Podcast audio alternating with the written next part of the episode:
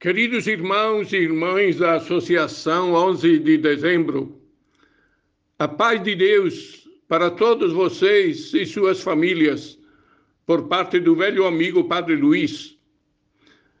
No ingresso da minha pequena residência aqui na Itália, está o quadro com os retratos das 64 vítimas da tragédia dos fogos de 11 de dezembro de 1998. Já se passaram 22 anos, mas ninguém pode esquecer. E quando eu passo em frente, reconheço o rosto de cada uma como fosse hoje. E atrás delas, lembro de suas famílias com quem partilhamos tanta dor e tanta solidariedade.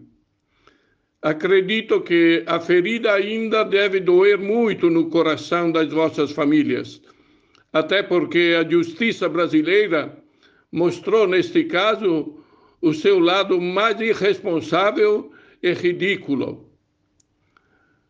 Foi necessária uma declaração da Comissão Interamericana dos Direitos Humanos, depois de 22 anos, para pôr o Brasil e as administrações locais na lista dos réus e obrigá-los às justas reparações.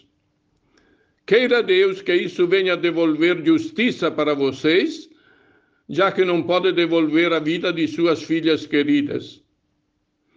E agradeço ao bom Jesus pela dignidade, a perseverança e a coragem por vocês demonstradas ao longo destes anos, desafiando os covardes que se silenciaram ou se retraíram. Para todos, o meu abraço amigo para cada um e cada uma de vocês.